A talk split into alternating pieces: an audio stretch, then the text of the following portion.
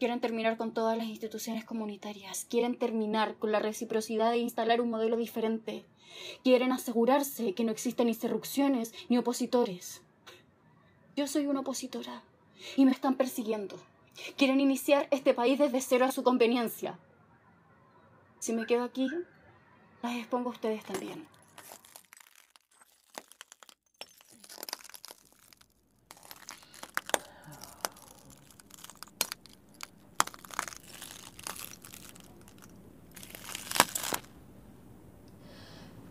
Esto que estamos viendo es el exitismo sudamericano que nos han inculcado hasta las vísceras. La instauración forzosa de deseos mediocres que no han hecho más que fracturar el tejido social de esta tierra. El desierto sabe que a punta de lumazos y sangre nos obligaron a mirarnos con ojos envidiosos y a quitarnos lo poco y nada que teníamos como si fuésemos nuestros propios verdugos.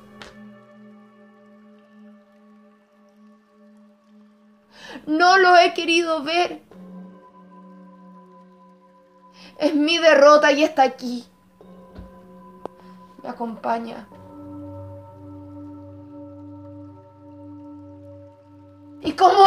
Reaccionar?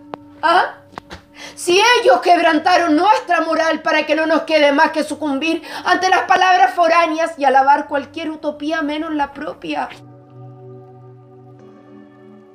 Esa es nuestra condición y el escenario que ahora contemplamos por la ventana. Que quienes construimos en este territorio trabajamos más lento que quienes lo destruyen. Por eso la educación es la piedra angular con la cual debemos seguir construyendo nosotras nuestro territorio. Una escuela florecida en medio del desierto es una piedra más preciada que las que su control y amenazas disfrazan en forma de progreso. Porque para nosotras educar no es un negocio, ni un bien mercantil, es un derecho. La educación es un derecho que está en la fibra más íntima de nuestro ser. Educar significa encontrar la libertad del espíritu detrás de los rostros curtidos bajo el sol. No quiero creer que las personas a quienes hemos enseñado a leer se vayan a matar entre ellas por decisiones de otras. Quizás este es el último instante en que se puede hablar fraternalmente en esta tierra. Las cosas cambian, se transforman. Y usted lo sabe bien. ¿Y sabe quiénes lo saben incluso más que nosotras que la acompañamos? Sus manos. Que son manos de trabajadora. Manos de profesora. Manos de mujer.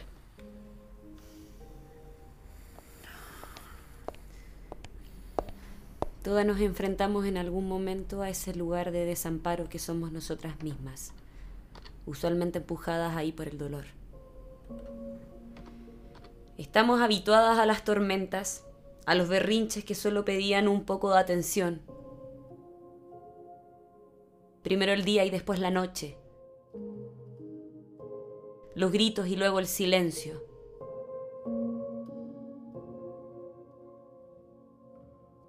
Siempre es así y siempre será así. La esperanza y a la mañana siguiente la desesperación, la alegría y después la pena. Los vivos y varios kilómetros después, los muertos. Es la condición de todo. La vida nos lleva de un lado a otro con cosas que nacen y que después mueren. ¿Y a dónde llegaremos a parar? Hablarle a una mujer sobre la necesidad de tener una vida interna es soltarle las carcajadas.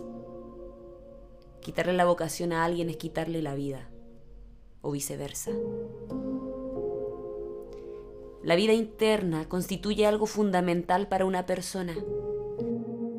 Su identidad es tan rotunda como un cerro y sus plantas que llevan mil años creciendo. Podrán plantar millones de edificios sobre el cerro. pero el río sabe perfectamente cuál es su cauce y al primer diluvio lo recuperará. Esa es la vida interna.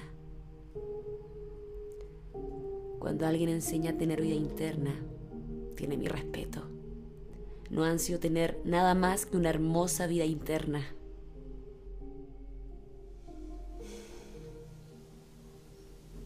Intentaré volver a la capital. Sabiendo que te pueden matar, ¿decides irte? Nada es inútil si siempre se está luchando y aprendiendo. Sí. Lo veo todo claro ahora. Quizás no tanto antes, quizás no tanto después, pero ahora. Escúchenme. Cada alma debe tender hacia el lugar al que le lleva el destino. Y mi destino siempre ha sido una entrega total y despojada. ¿Quién va a defender el valor de nuestras vidas sino nosotras mismas, entregadas a nuestra misión? ¿De qué te ríes, Juana? ¿De qué es tan absurdo? Pensar en la guerra y en el dolor humano. Pensar en que Cristo se sacrificó por el mundo y no sirvió de nada. Cristo no peleó contra el poder romano para perpetuar la esclavitud de su pueblo. Cristo no acogió las heridas de los pecadores para que luego reyemos cuerpos humanos por la tierra. Tampoco se fundó nuestra religión para justificar la injusticia y la depravación de quienes ostentan poder. ¿Qué victoria hay en la guerra? ¿Qué gracia ante Dios consigue el que humilla, denigra y tortura? ¿Mm? Cristo está tan solo ante el deseo humano y nosotras tan solas sin Él.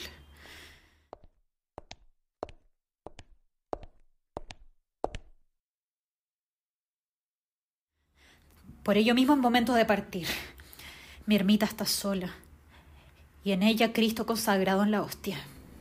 Juana, amiga mía, nunca estaremos solas si sabemos a dónde ir. ¿A dónde irá? Si no parto allá, Cristo estará más solo que nadie en mitad de toda esta miseria. Pero es peligroso. Piensa en los niños si le pasa algo. Abráceme, Juana. Mi ermita está abierta día y noche desde hace dos años, abierta a las serpientes, a los animales, los exiliados, los desprotegidos. Cuando una tiene la suerte de estar con Dios, una no lo guarda bajo llave. Maestra, su corazón es más grande que todas las ermitas del mundo. En esa ermita, usted ha alojado a ese mundo. Donde sea que vayamos, ese será nuestro norte. Quisiera ahora saber cómo entender esta violencia, estos disparos, estas ansias de querer hacernos desaparecer. María, estás temblando. Tengo miedo. Madre, ¿estás segura de que quiere salir? Mi voluntad es esa, Martina. Déjeme ir con usted. Lo mejor es que no se mueva sola, madre. Le puede pasar algo. Afuera hay una turba enfurecida. Está bien. Tienen razón. Por favor, tenga mucho cuidado. Nos veremos. No se preocupen por mí.